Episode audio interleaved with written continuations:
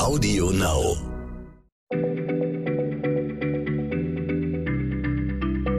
Schneller Schlau, der kurze Wissenspodcast von PM. Herzlich willkommen zu einer neuen Folge. Mein Name ist Rainer Haaf und ich sitze hier mit Martin Scheufens. Wir sind beide Redakteure bei PM und Martin ist unser Physiker und Raumfahrtexperte. Martin, vor kurzem, da haben wir ja in der Redaktion, wie wahrscheinlich auch viele unserer ZuhörerInnen, die Landung des Mars Rovers Perseverance verfolgt. Und mittlerweile hat der ja nicht nur die ersten Bilder vom Mars gesendet, sondern was ich auch echt cool finde, die ersten Töne. Also man kann da zum Beispiel die Marswinde pfeifen hören. Klingt ziemlich cool. Aber nun ist ja eigentlich nicht mehr, zumindest in den Medien, nicht mehr so wahnsinnig viel zu hören von äh, der Mission. Dabei beginnt die doch jetzt eigentlich. Daher, Martin, meine Frage heute an dich. Was soll Perseverance eigentlich da oben machen? Hallo Rainer. Der Rover soll eine der faszinierendsten Fragen überhaupt beantworten, nämlich gab es einst Leben auf dem Mars? Ja, okay. Also von Marsmännchen habe ich schon gehört. Die gab es ja da auf jeden Fall. Äh, das, das steht fest.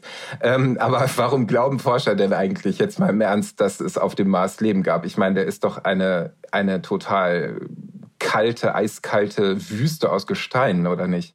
Ja, aber so ist er nur heute. Früher war er nicht so und das hat der Vorgänger vom Rover, der Rover Curiosity, herausgefunden. Der hat nämlich gesehen, früher hatte der Mars eine Atmosphäre, die ihn warm hielt. Fast so warm wie die Erde.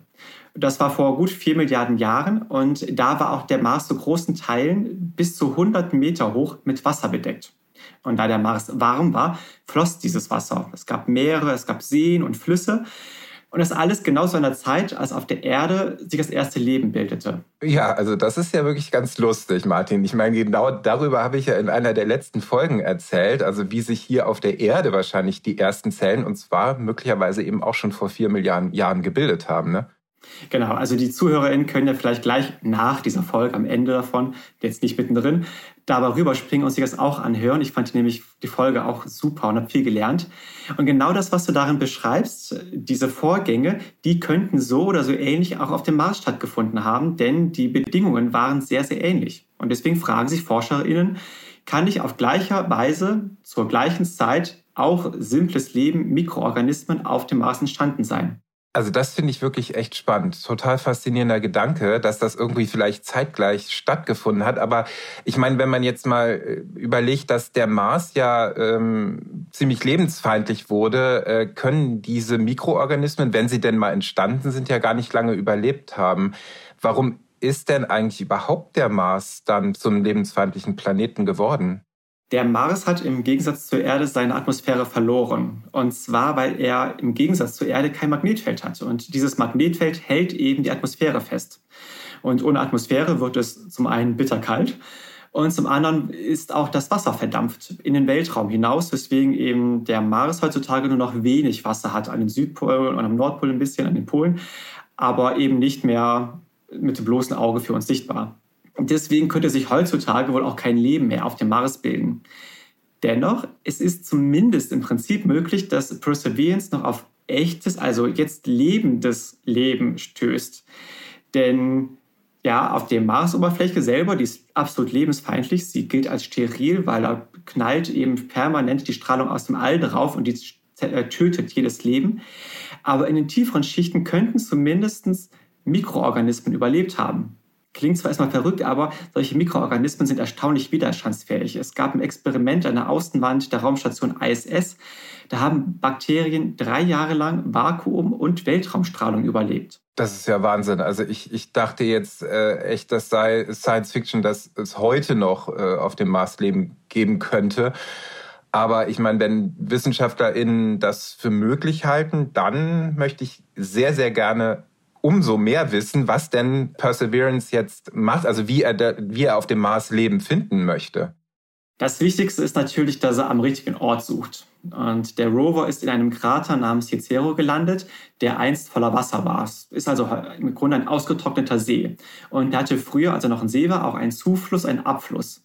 Und in dessen Delta soll Perseverance eben den Boden untersuchen. Denn in so einem Delta, da lagern sich verschiedene Schlacke an und in diesen Tonsedimenten, das sind auch auf der Erde ganz gute Fundstellen für Leben.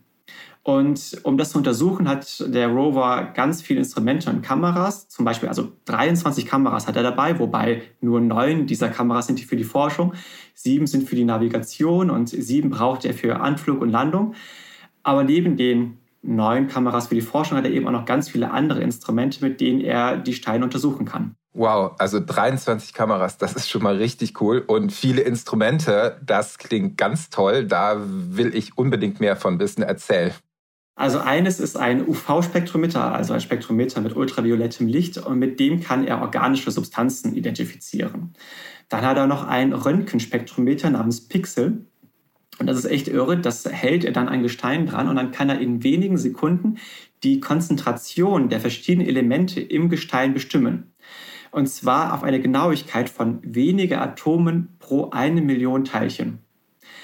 Allerdings, es reicht nicht nur, dass er organische Strukturen findet, denn solche organischen Strukturen können auch zufällig entstehen. Das muss nichts mit Leben zu tun haben. Und deswegen gleicht die Arbeit von Perseverance eher der eines Detektivs. Er schaut nicht nur, was er findet, nämlich organisches Material und Mineralien und Elemente, sondern er achtet auch darauf, wie, dieses, wie diese Sachen sich im Gestein befinden, wie sie vorliegen.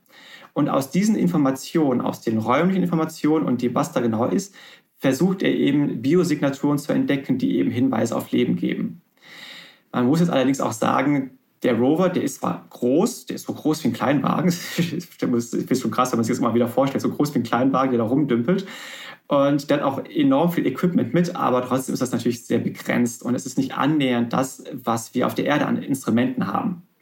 Und da es eben auch sehr schwierig ist, solche Lebensspuren zu identifizieren und dann zu entdecken, besteht die Aufgabe von ihm gar nicht darin, den finalen Beweis zu bringen, sondern seine Aufgabe ist eigentlich, vielversprechende Steine zu finden, die dann zur Erde gebracht werden.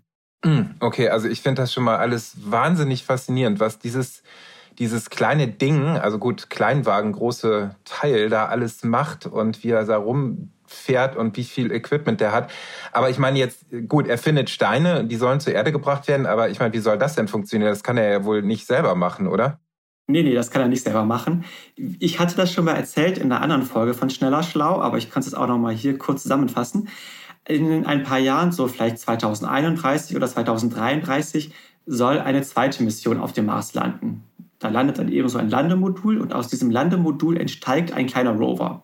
Der fährt dann zu Perseverance, holt bei dem die Steine ab, fährt wieder zurück zum Landemodul, überreicht die Steine, diese Landemodul und dann, so könnte es sein, könnte das Modul dann diese Steine in einer Rakete in den Mars-Orbit schießen. Und dort im Mars-Orbit könnte dann ein Raumfahrzeug diese Rakete einfangen mit den Steinen und dann zur Erde bringen. Wahnsinn, was für ein riesiger Aufwand. Das ist ja echt hochkomplex und bei einem bin ich mir ziemlich sicher, also da werden wir dann wahrscheinlich noch mehr zittern als letztens bei der Landung von Perseverance.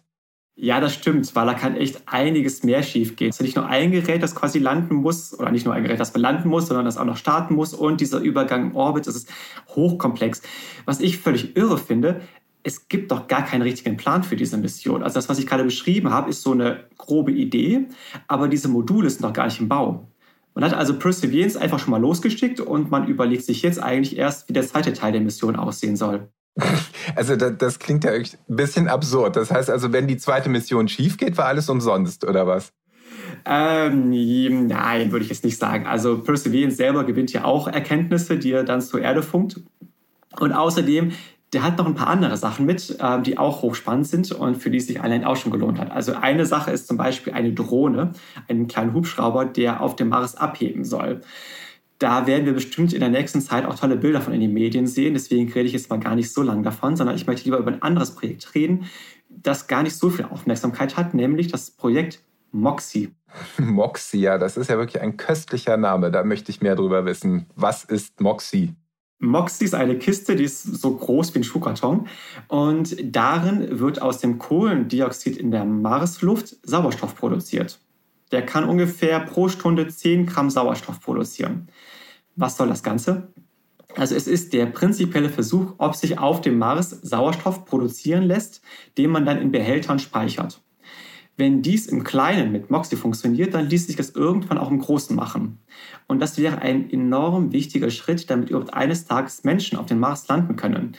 Denn die brauchen Sauerstoff nicht nur zum Atmen, sondern auch als Treibstoff, um später wieder zurück zur Erde zu gelangen. Wahnsinn. Also da bin ich ja auch echt mal gespannt, ob das irgendwie funktioniert. Auf jeden Fall äh, spätestens, wenn Menschen auf dem Mars landen, dann werden wir natürlich wieder alle den Livestream verfolgen. Also vielen Dank, lieber Martin, für diese spannende Folge. Habe ich wirklich sehr viel gelernt. Ich hoffe, Ihnen hat es auch so gut gefallen wie mir, liebe ZuhörerInnen.